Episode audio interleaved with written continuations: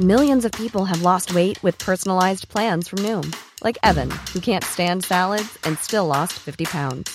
Salads, generally, for most people, are the easy button, right? For me, that wasn't an option. I never really was a salad guy. That's just not who I am. But Noom worked for me. Get your personalized plan today at Noom.com. Real Noom user compensated to provide their story. In four weeks, the typical Noom user can expect to lose one to two pounds per week. Individual results may vary. Soufflez votre recette, merci. Avec les chips. Ma vie, j'aurais un manque de chat Je crois que tout simplement, je l'ai fait voler en éclats et euh, j'ai explosé son jeu. You cannot be serious Comment dirais moi la pression je la bois? Non. Josette match. Zabaczynski, 6-4, 6-4. Timea Paczynski. Salut, c'est Max. Bienvenue sur le podcast Tennis Légende. On vous fait entrer dans les coulisses du circuit ATP et WTA à l'aide d'anecdotes, de parcours inspirants et d'histoires croustillantes. Avec des épisodes à la cool, on va prendre le temps de discuter avec un maximum d'acteurs du circuit pro pour diffuser un nouvel épisode chaque mardi, alors abonne-toi tout de suite au podcast pour être sûr de ne rien rater. C'est parti pour la deuxième partie de l'épisode avec une Timéa posée et inspirée. Vous découvrirez le conseil numéro 1 qu'elle adresse aux jeunes joueurs et joueuses de tennis, son regard sur ses 6 millions de gains en prize money, ainsi que sa vision de ce qu'est, selon elle, la vraie richesse. On parle aussi entre autres de la notoriété Timéa en Suisse et de ce dont elle rêve aujourd'hui. J'ai au passage appris quelques expressions dont elle a le secret, comme pire cool ou pire chou, quand Timéa parle de son équipe, puis on passe parfois à monstre cool, ce qui est encore un degré au-dessus. Il y a le verbe soler aussi, qui veut dire pleurer, donc un saule pleureur, et selon Timéa, quelqu'un qui n'arrête pas de chialer. Bref, vous l'aurez compris, j'ai pris un monstre plaisir à découvrir cette joueuse pétillante. On a passé les 100 notes sur Apple Podcast, on est à 104 aujourd'hui, et je vais vous lire le dernier commentaire de Caroline TLZZ, qui est pire chou. Elle nous a dit merci pour ces anecdotes, ces partages et cet amour pour le tennis. Quel bonheur de suivre ce podcast, merci du fond du cœur. Merci à toi et vraiment, allez-y, lâchez-vous, c'est un régal de vous lire. Maintenant, place à cette seconde partie avec Timéa Bazinski et bonne écoute à tous. Ça va bien depuis la dernière fois? Ouais, ça va. Est-ce que tu peux nous dire ta plus grosse fiesta sur le circuit? Ouf. Euh, alors ça c'est chaque fois en fait cap. Gagne ou qu'on perde, euh, au fait on a toujours dit avec l'équipe, on allait tout le temps au fait euh, célébrer le fait euh, qu'on soit entre nous, peu importe où, à travers le globe. Donc on a fait des... Il y a une anecdote assez incroyable en 2015 euh, à Zielona quand on a battu euh, la Pologne. Donc euh, Radwanska était deuxième mondial. Moi, j'étais 30e mondial. Puis j'arrive sur ce week-end et c'est là que Martina joue, d'ailleurs en simple. Ce week-end-là, elle a joué en simple euh, à nouveau. Moi, au fait, c'est, très rare d'avoir des week-ends comme ça où, au fait, t'as le flow.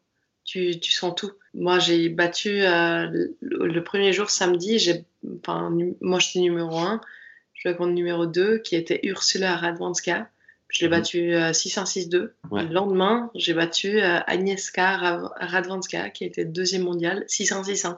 Ce week-end-là, euh, j'avais le flow. On a décidé de mettre Martina en simple. C'était un peu un joker, parce qu'elle réintégrait l'équipe. Et puis, on a longuement discuté, genre, est-ce qu'il te faut un match avant pour... Enfin, on pensait pas qu'elle allait gagner contre Agnieszka Radwanska, mais on pensait que le dimanche, euh, quand elle, pourrait gagner éventuellement contre euh, Ursula Radwanska. Et elle menait d'ailleurs 1-7-0 et 4-1 et 5-2. Ça s'est pas fait. Et puis après, elle a refusé de jouer le double parce qu'elle était trop morte. Parce qu'elle n'avait pas l'habitude de faire des simples, etc. Finalement, moi, je vais avec euh, Victoria Golubic sur le double. On perd 1-7-0, après euh, deuxième set, on le gagne. Puis on mène 5-4 et c'est moi qui sers. Et comme je dis, j'avais le flow ce week-end. Et puis, on n'a pas réussi à, finir le jeu directement. C'était très très space. Parce que normalement, on aurait dû finir ce jeu. Enfin, chance, pas chance, euh, concours de circonstances, on l'a pas fini. Puis finalement, on a fini par gagner 9-7. Et c'était hyper chaud. C'était pour euh, revenir dans le groupe mondial. En plus, ne pas avoir Martina qui joue en double, qui était euh, numéro 1 mondiale à ce moment-là, c'était chaud. Mais c'est elle qui a pas voulu jouer. Euh, donc, moi, j'étais vachement empruntée. J'étais un peu là, mais c'était vraiment compliqué. Et puis finalement, on a gagné ce match. Et c'était à Agora, c'était à 5 heures de voiture de Berlin. Puis quoi qu'il arrive, on avait une escale à Berlin. Alors ce qu'on a fait, c'est quand on a gagné, on a pris, euh, on a mis tout dans la voiture. Et puis euh, notre président avait réservé euh, je ne sais quel hôtel à Berlin, 5 étoiles. Et puis ça s'est avéré que la fête s'est faite dans ma suite. Et puis, il avait déjà commandé, en fait, je ne sais combien de trucs à manger, je ne sais combien de bières, je ne sais combien de champagne. On est arrivé là-bas, on a terminé vers les 17h, et puis on est arrivé là-bas vers les 1h du mat. Et au fait, euh, le lendemain, on a failli tous et toutes rater le vol, mais finalement, on l'a, on l'a eu. Mais euh, là, c'était une grosse, grosse fiesta, quoi. C'était assez, euh, c'était assez dingue. Aussi que quand on a battu la France, en fait Cup en 2017 quand Kiki Mladenovic évidemment jouait très très bien et puis c'était la tête un peu à abattre et puis moi j'avais mes stats contre Alizé Cornet n'étaient pas forcément favorables. Ce week-end-là à Genève, à Palexpo, puis il y avait 15 euh, 000 personnes. j'ai réussi à abattre les deux. Et puis en plus de ça, j'ai encore mis un autre point, même si on avait encore gagné. Je suis retournée sur le cours avec Martina pour faire euh, comment dire, honneur euh, à notre médaille qu'on avait eue en 2016. Je suis retournée sur le terrain et puis on a marqué un point de plus aussi. C'était assez cool. Solide. Et du coup, tu as fait la fête avec Martina C'est une fêtarde un peu? Ouais, c'est une fêtarde, Martina. Ouais, on, a, on a beaucoup de similitudes, elle et moi. Est-ce que tu fais de la prépa mentale avec un coach euh, dédié? Non, j'en fais pas. Ok. Selon toi, quel est le meilleur conseil qu'un coach t'ait donné? Il faut jouer au fait avec soi-même ses propres propriété, j'ai envie de dire. S'il y a un style de jeu qui fonctionne, c'est pas pour autant que ce sera le tien. Donc, en quelque sorte, il faut t'adapter par rapport à tes propres atouts. Et, du coup, c'est pour ça que j'ai jamais voulu être euh, une nana qui mettait je ne sais combien d'ace, qui allait faire des coups gagnants à tort et à travers. Non. J'ai compris que mon atout, c'était la science du jeu, c'était euh, la malice, c'était à un moment de ma carrière, c'était le physique aussi. Donc euh, je tenais euh, beaucoup plus longtemps que les autres joueuses. Il faut jouer au fait avec euh, tes atouts. Personne n'a le même gabarit, personne n'a le même physique, personne n'a forcément le même mental. Donc il faut juste savoir quels sont tes points forts. Et du moment que ton coach sait ça aussi, ah, il arriverait aussi à te former par rapport à ça. Si tu avais une, une jeune joueuse devant toi de 12 ans quel serait, euh, qu'est-ce que tu lui dirais de ton expérience si elle rêve de devenir euh, championne de tennis? Bah, Qu'il faut avoir de la patience. Il faut avoir de la patience et il y a la porte qui est ouverte pour tout le monde. Il y a toujours une brèche. Il faut la prendre quand c'est le moment de la prendre. Si tu la prends pas, peut-être euh, éventuellement elle va se réouvrir. Mais en quelque sorte, il il faut pas être le plus fort, le plus tôt, le meilleur quoi que ce soit, c'est une question de patience. Une carrière est longue, ton jeu va changer, ton mental va changer aussi. La personnalité de chacun change et une carrière peut durer, euh, si on prend celle de Federer, euh, elle n'a pas de limite. Mais euh, en fait, durant toutes les carrières, il y a toujours, tu peux pas rester la même personne, tu peux pas rester le même joueur toute ta carrière. Mm. Il faut que tu évolues avec ton monde aussi. C'est une question d'évolution. Mais les êtres humains aussi, dans leur propre job, ils font que d'évoluer finalement. Donc euh, pas tout le monde aura le même job pendant 20 ans, pendant 50 ans ou moins ou quoi que ce soit. Donc euh, la carrière tennistique, elle est pareille. Donc euh, ça, c'est un monde qui bouge, c'est un environnement qui bouge. Tout mm. bouge. Et puis d'ailleurs, on le voit encore plus aujourd'hui avec du coup les quarantaines qu'on a chacun de notre pays, c'est qu'on ne peut pas être sûr de toutes les choses. Donc, euh, certes, il y a des choses qui sont à peu près sûres, mais il y en a d'autres qui bougent tout le temps. Le monde est en mouvement. Il ne faut pas marteler son cerveau à être euh, une genre de personne. Il faut être assez flexible. Est-ce que tu as vécu une anecdote ou deux sympas avec ton compatriote martien qui s'appelle Roger Federer, ainsi qu'avec Stan aussi? Ça peut être sympa à raconter Alors, j'en ai pas beaucoup. Euh, avec Rog, euh, il y a une fois, c'est en 2013, j'avais fait quart de finale à Roland, ou peut-être quatrième tour euh, chez Ouais. juniors. Et puis, j'avais reçu après à Wimbledon un, un ticket pour aller voir son match. C'est Mirka qui me l'a donné en main Ok. moi, j'étais là, Incroyable. Et puis, j'ai été voir son match et puis c'était grandiose, quoi. Enfin, il avait gagné.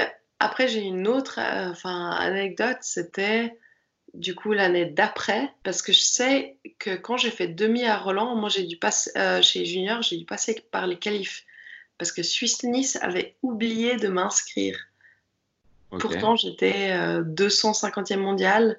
Et puis j'étais euh, 15e mondial chez les juniors, mais ils avaient oublié de m'inscrire. Apparemment, c'est Rog qui avait un peu fait le push pour que je puisse avoir une wildcard sur les qualifs.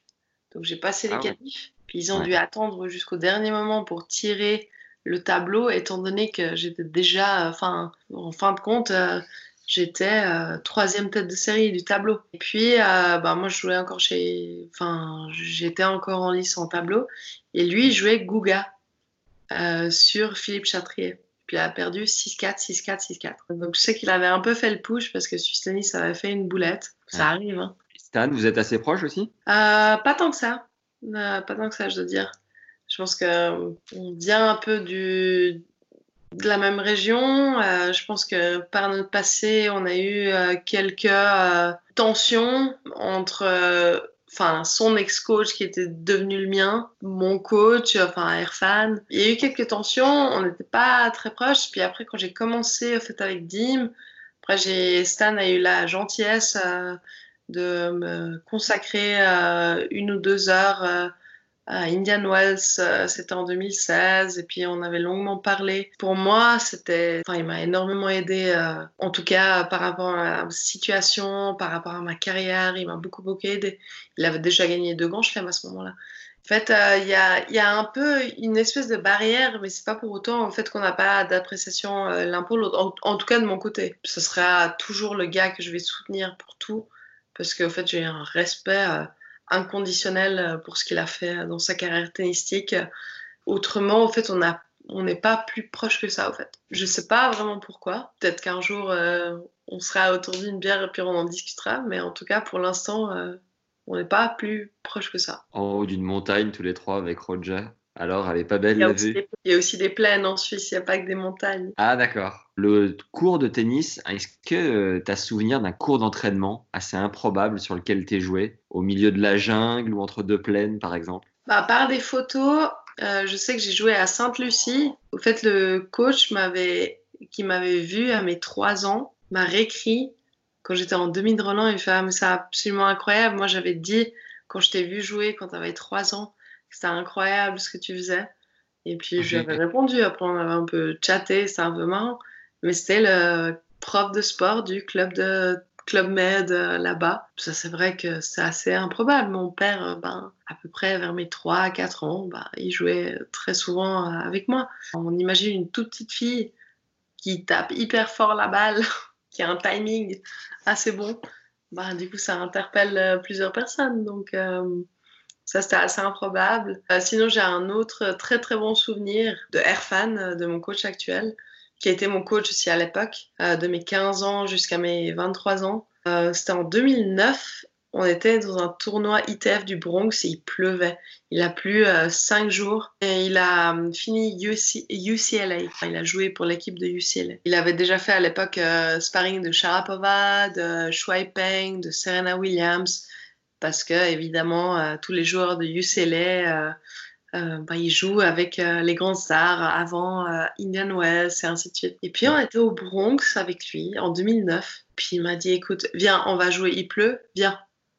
Puis j'étais ah, non mais attends, il pleut, il pleut. Et puis il me fait viens, on prend les balles, prends tes chaussures. Savais mes chaussures sont mouillées. Je fais c'est bon, tu les saches. Il me dit c'est bon, tu les saches.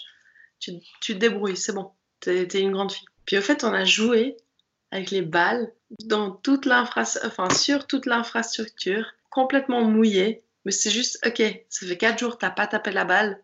En 2009, Ouais. j'avais 20 ans. Donc il fallait que je tape plus la balle que maintenant. Parce que là, j'ai encore euh, des, des, heures et des heures de tennis derrière moi. Mais en, évidemment, en 2009, à 20 ans, j'en avais moins. Puis on a joué pendant une heure sous la pluie et puis les terrains noyés. Il m'a et c'est aussi grâce à lui que j'ai toujours eu ce côté. Mais il n'y a pas de mauvaise balle, il n'y a pas de mauvaise raquette, il n'y a pas de mauvais terrain, il n'y a que des mauvais joueurs. Parce que euh, j'ai tapé avec lui et ça m'a fait plaisir.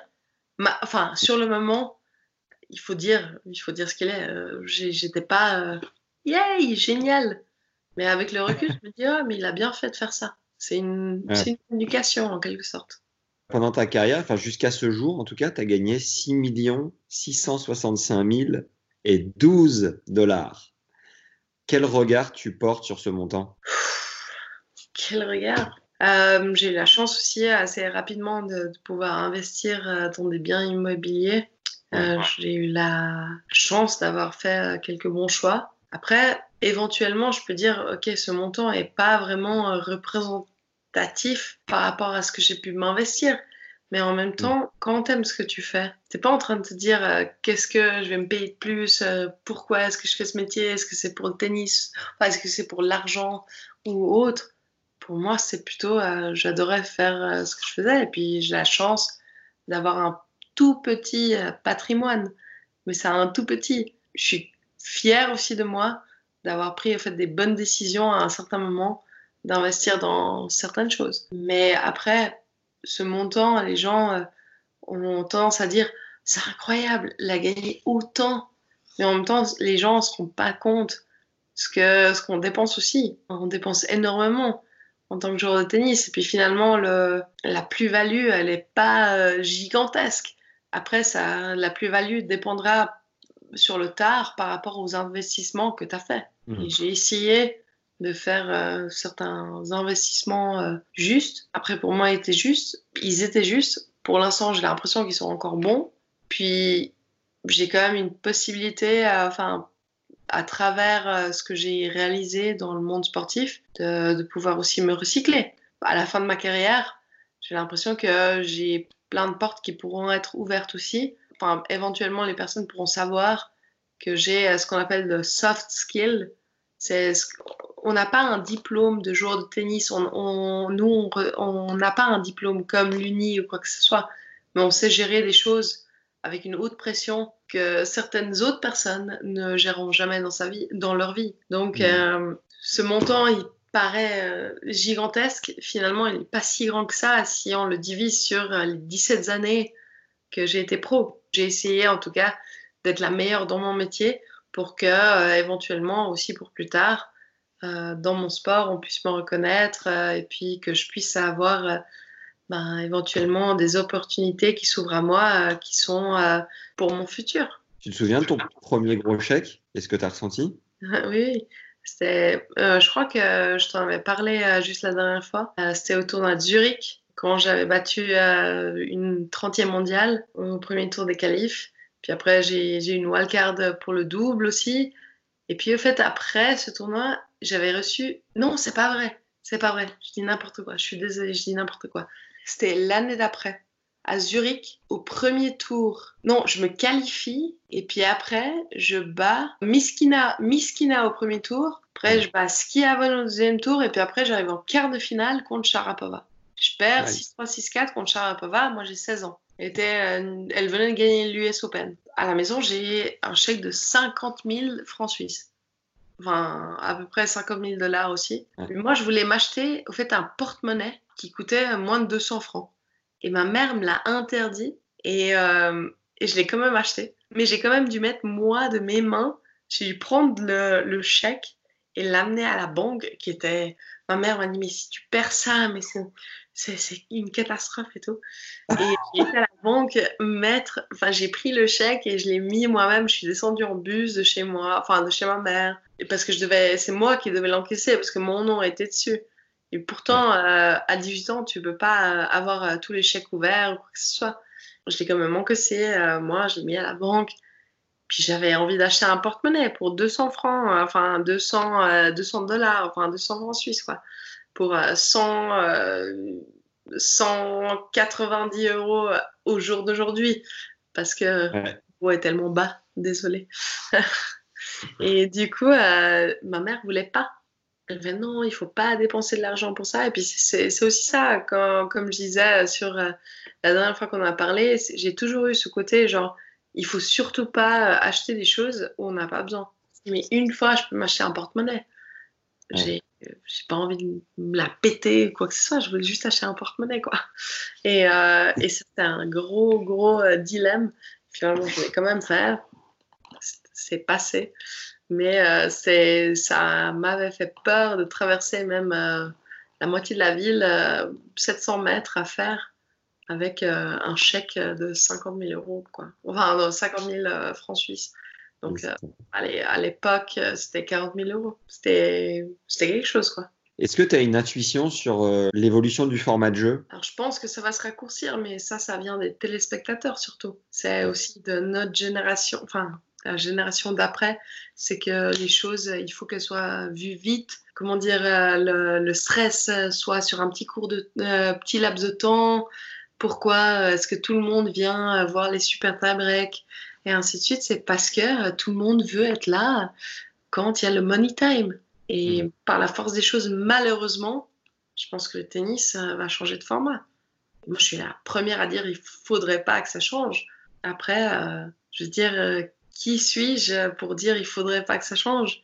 La génération d'après sera faite de propriétés différentes que la nôtre. Donc, le changement est bien aussi. Donc, il faut juste l'accepter. Pour moi, c'est dur à l'accepter parce que j'ai que vécu avec ça. En même temps, euh, le monde est comme ça. Ça évolue, ça évolue constamment. On n'est jamais figé. Le monde évolue tout le temps. Quand tu sors dans la rue en Suisse, euh, les gens te reconnaissent beaucoup? Oui, beaucoup. Ça te fait plaisir Ça te saoule? Comment tu vis la notoriété? Au tout début, quand je commençais à avoir une assez grande notoriété, euh, notamment en 2015, là c'est très dur pour moi parce que j'ai une personne assez discrète. Puis là, maintenant, euh, je le prends différemment. J'ai appris à le prendre différemment aussi. J'ai envie de dire, ça me fait de plus en plus plaisir. Mais c'est vrai qu'il y a toujours un peu un malaise parce que les personnes ont l'impression de te connaître et finalement, elles te connaissent pas. Et puis, elles se permettent de dire certaines choses. Puis toi, tu es un peu là.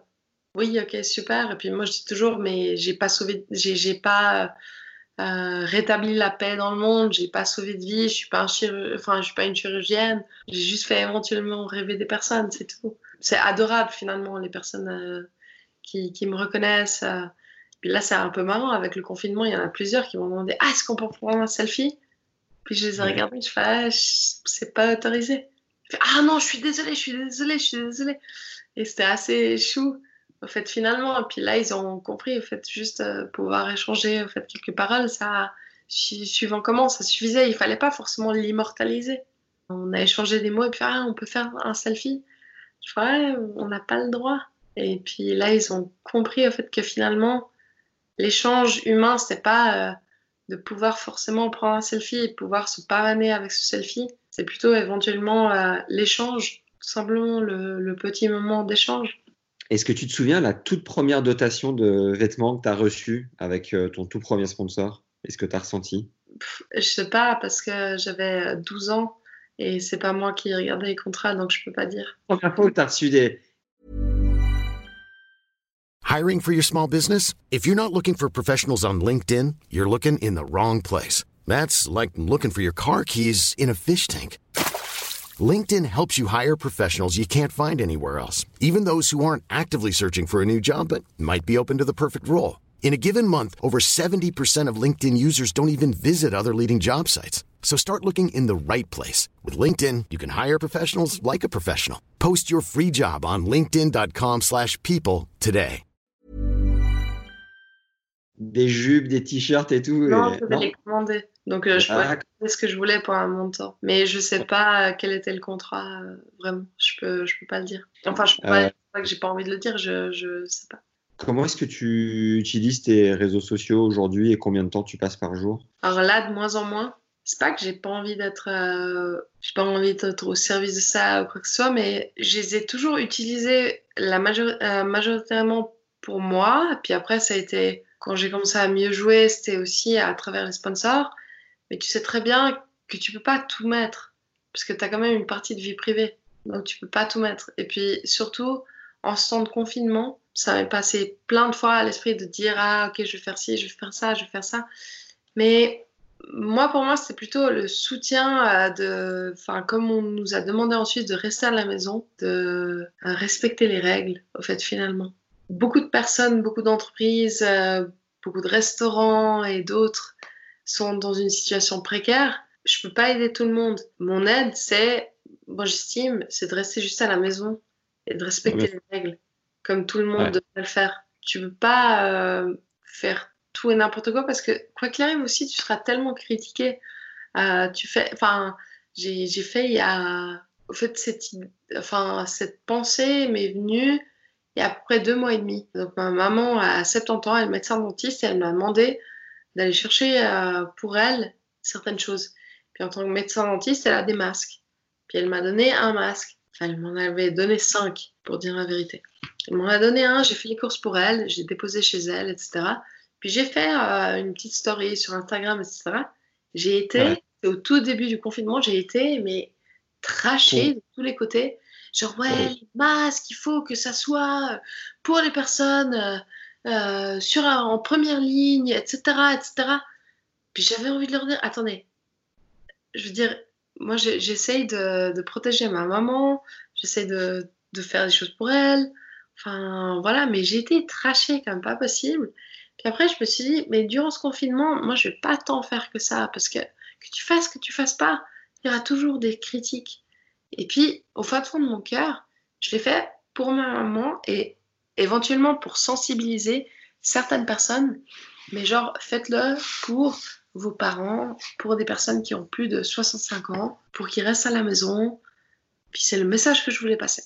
Et je me suis fait tracher comme pas possible parce que j'avais un masque que ma mère a eu parce qu'elle est médecin dentiste.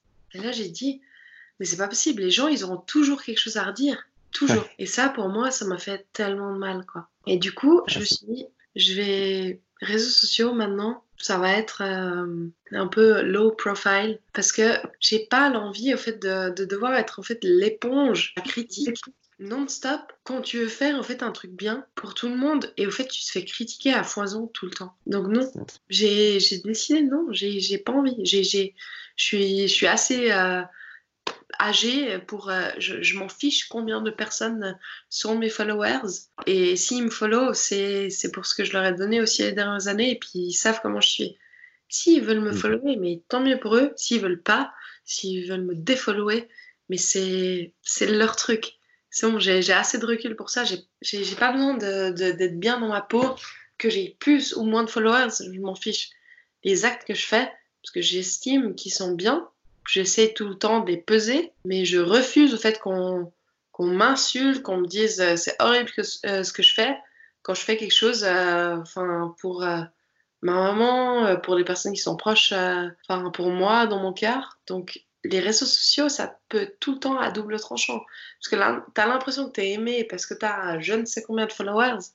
Mais ça, pour moi, c'est faux. Il y a des personnes, enfin, c'est leur droit hein, d'être, comment dire, c'est leur fuel. Et pour moi, c'est pas le mien. Pour terminer l'interview, j'ai quelques questions de fin. À ce jour, quel est ton plus gros regret, la chose que tu aurais aimé euh, vraiment réaliser et à côté de laquelle tu es passé? Tu vois, ils ont fait un tournoi, ils ont fait, ils ont fait plusieurs après euh, en Suisse, euh, des tournois féminins. J'aurais adoré pouvoir gagner un tournoi en Suisse. C'était en 2016, euh, quand j'ai perdu à Hackstad euh, contre Kiki Bertens. Après, je suis hyper contente que c'est Victoria Golubic qui ait gagné son premier tournoi à Hackstad. Mais moi, mon regret, euh, là, je pense que j'avais la possibilité de gagner et puis, enfin, en tout cas, d'aller en finale. Mais je l'ai pas fait, quoi. Ça, c'est un des plus gros regrets que j'ai eu, quoi. Et au contraire, ton plus bel accomplissement, ta plus grande fierté? Largement ma reprise du tennis et ce qu'il en suit? Parce que c'était pas sûr que j'allais réussir quand j'ai repris en 2013. Et j'ai réussi tellement de belles choses. En fait, j'ai- presque envie de revenir sur le regret. C'est marrant, c'est qu'il y a, il y a quand même trois personnes qui m'ont dit ça les trois dernières semaines. Ils m'ont dit, mais pour ce que tu as réalisé, réalisé dans le tennis, j'ai l'impression que tu n'es jamais assez valorisé.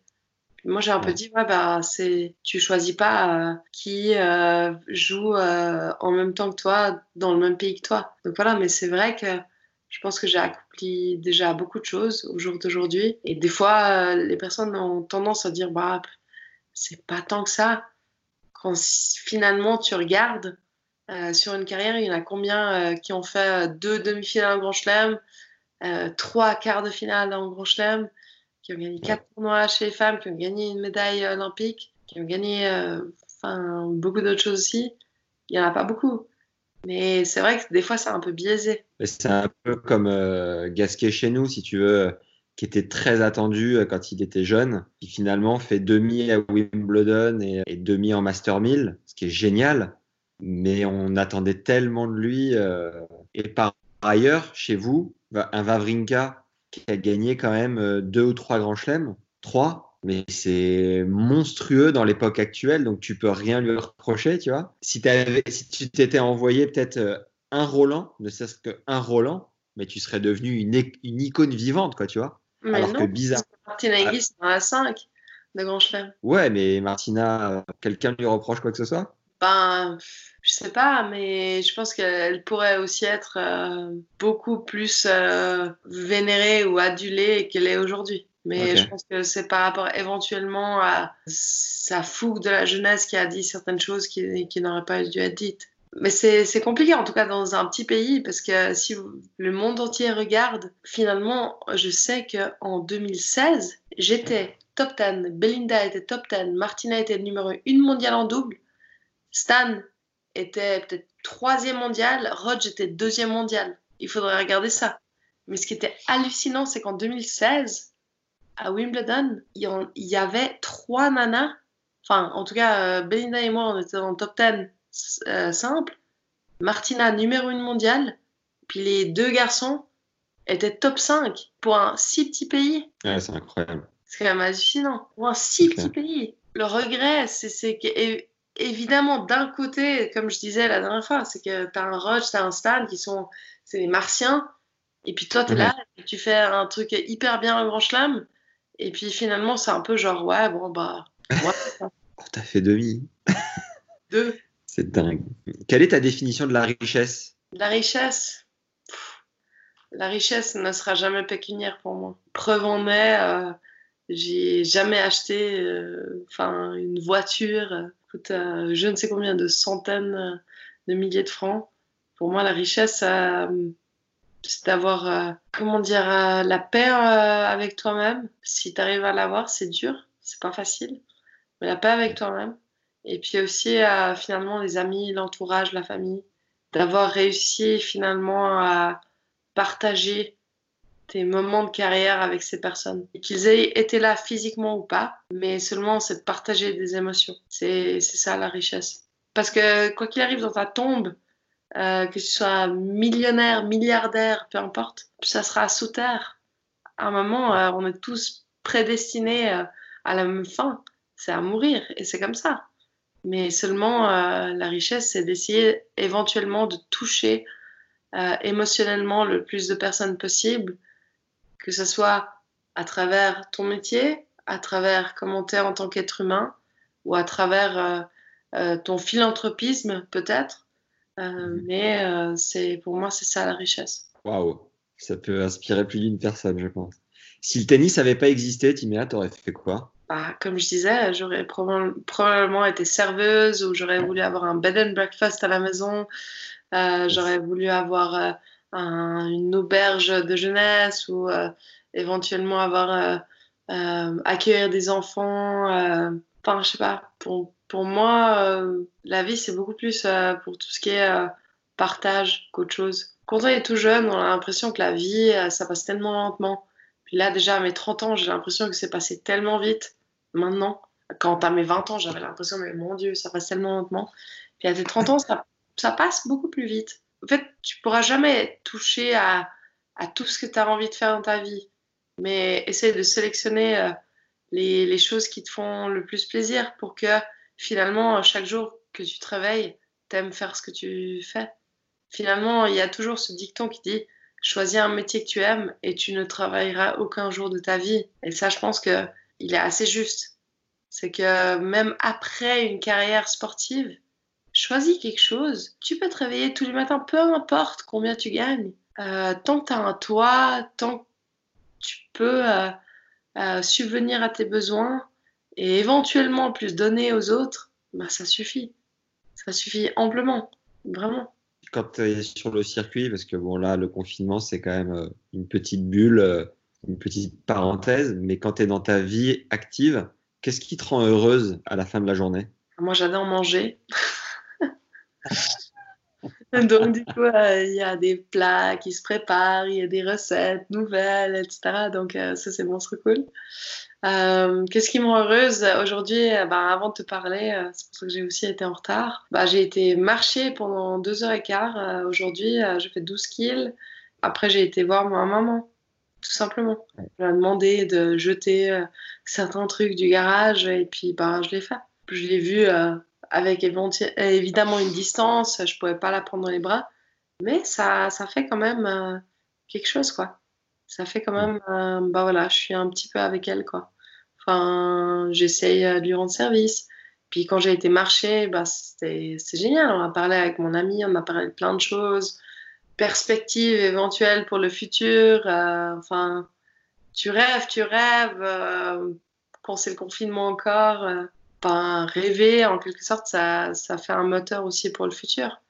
D'avoir des Ouais. projets. Tu dis, ah, ce serait cool de faire ci, ce serait cool de faire ça. Ça donne euh, beaucoup de choses, quoi, pour après. Tu rêves de quoi du coup? De- d'éventuellement refaire certaines choses euh, où on habite, et puis euh, de pouvoir éventuellement ouvrir un resto, faire en sorte euh, qu'on puisse éventuellement voyager. Et moi, mon grand rêve, c'est après ma carrière euh, de me dire, ok, euh, éventuellement je loue euh, ma maison, ou je loue, euh, ou je vends ma maison, et puis je me dis, ok, je peux voyager pendant cinq ans, puis j'ai un backpack, et puis je voyage, et je, je vois, j'ai déjà voyagé, mais j'ai voyagé dans des hôtels pour mon job.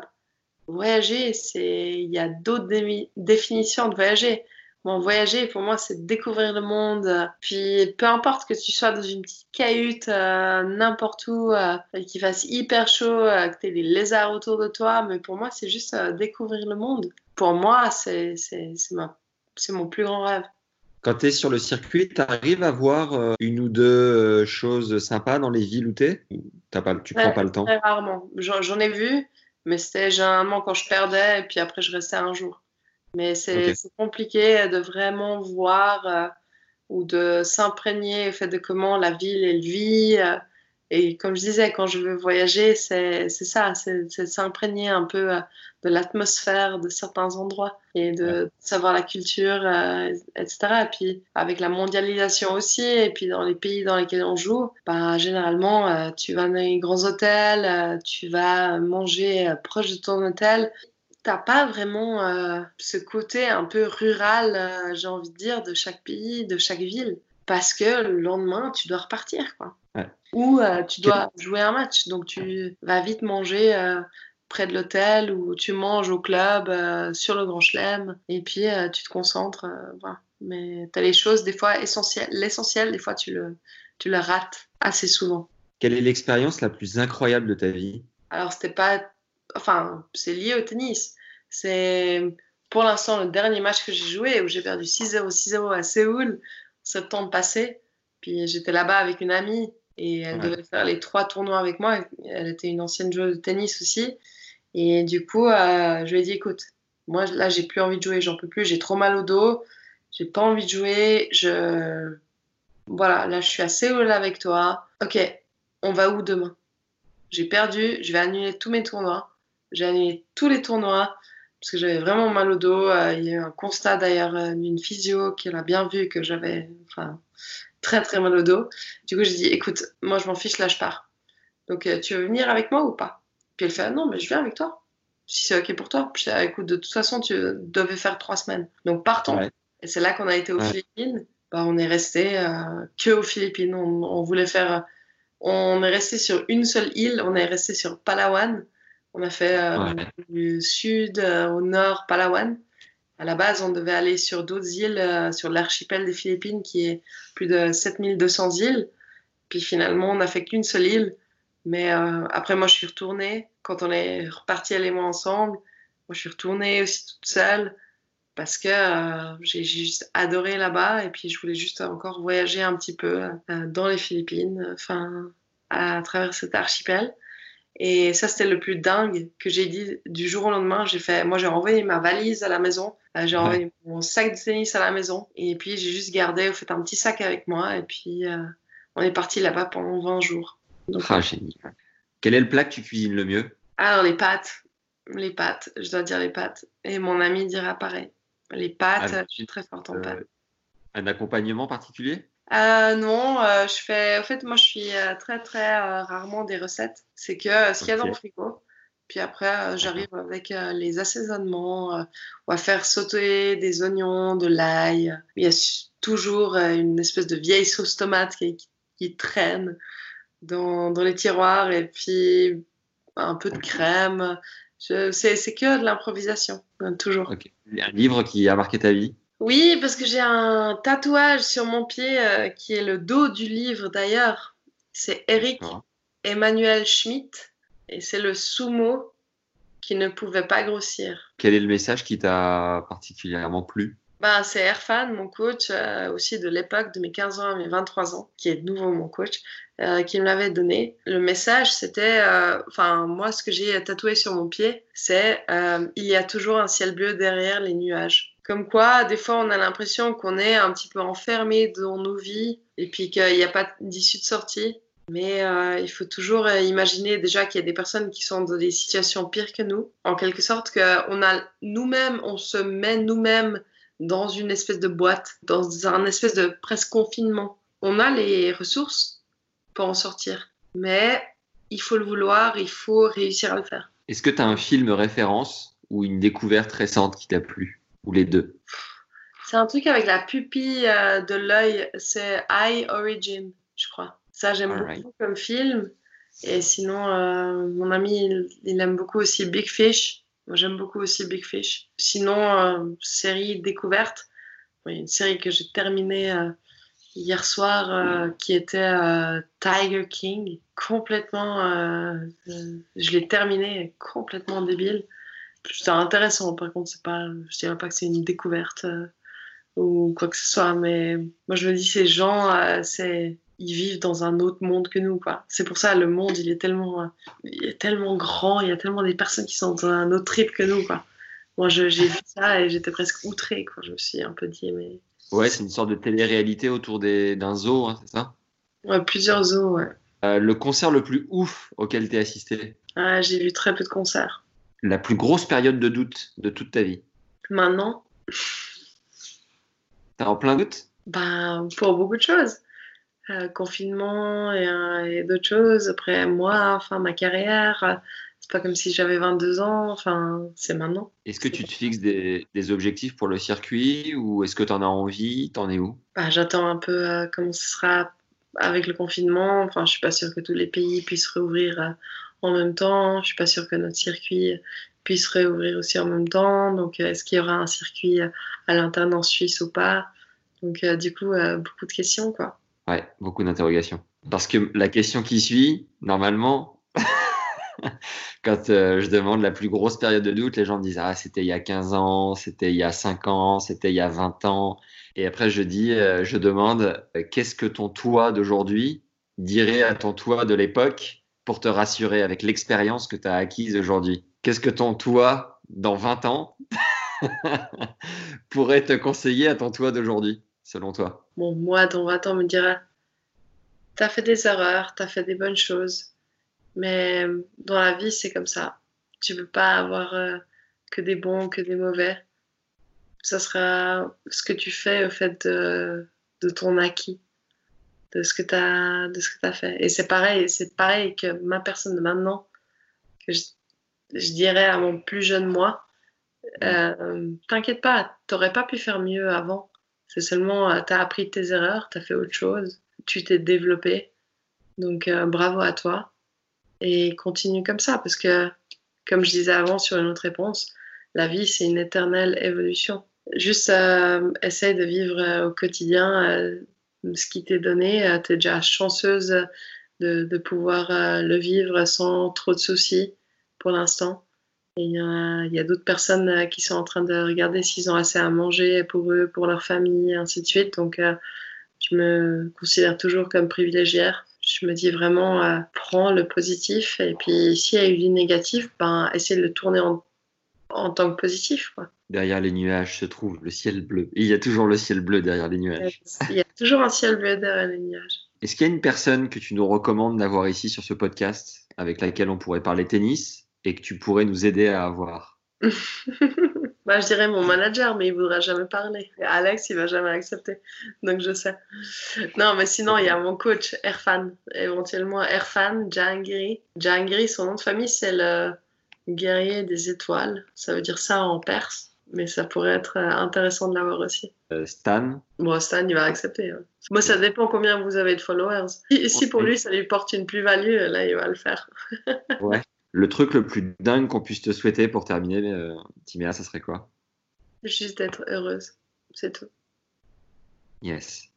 Un grand, big, énorme merci d'avoir pris le temps et d'avoir été aussi euh, incroyable. Vraiment, c'était génial. J'ai adoré. Quel Merci. kiff. Moi, j'ai qu'une envie quand tu as un café, c'est de venir euh, découvrir ton, ton endroit. hein. Ou ton auberge de jeunesse. Moi aussi. En backpack. En backpack, évidemment. Bah, merci en tout cas pour ça. Take good care of you. Merci, toi aussi. Allez, bonne soirée, Timia. Ciao. Ciao. Bien joué, t'as écouté cet épisode du podcast Tennis Légende jusqu'au bout. Merci maintenant de le partager à deux personnes autour de toi et d'inscrire toi-même tes amis sur leur smartphone. Si tu l'as pas encore fait, mets-nous 5 étoiles sur Apple Podcast et un commentaire sympa. C'est ce qui nous aide le plus à ressortir dans les classements et à avoir des invités de renom. Tu peux aussi faire une story Instagram en taguant le compte Tennis Légende lorsque tu découvres un nouvel épisode et on se fera un plaisir de te reposter. La semaine prochaine, on va élargir le spectre de joueurs et de joueuses en partant à la rencontre d'une légende vivante du paysage tennistique. Seul indice que je peux te révéler dès maintenant, son oreillette et sa maîtrise de la langue française ont fait de lui un incontournable du monde sportif. Ça devrait te plaire, alors abonne-toi tout de suite pour être sûr de ne rien rater. Pour finir, si t'es pas au courant, on fait des t-shirts légendaires que tu peux trouver sur notre boutique en ligne, boutique.tennislegende.fr. Le lien est dans la description en dessous de l'épisode avec les liens des livres dont Timéa a également parlé pendant l'épisode. À très vite pour un nouveau contenu. Ciao ciao.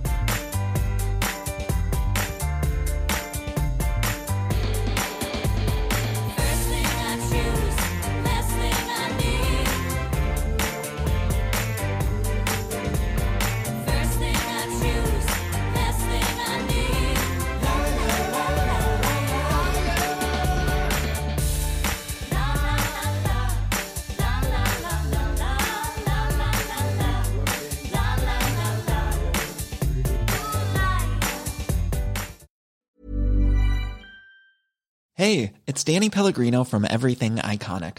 Ready to upgrade your style game without blowing your budget? Check out Quince. They've got all the good stuff shirts and polos, activewear, and fine leather goods, all at 50 to 80% less than other high end brands. And the best part? They're all about safe, ethical, and responsible manufacturing. Get that luxury vibe without the luxury price tag. Hit up quince.com slash upgrade for free shipping and 365 day returns on your next order. That's quince.com slash upgrade.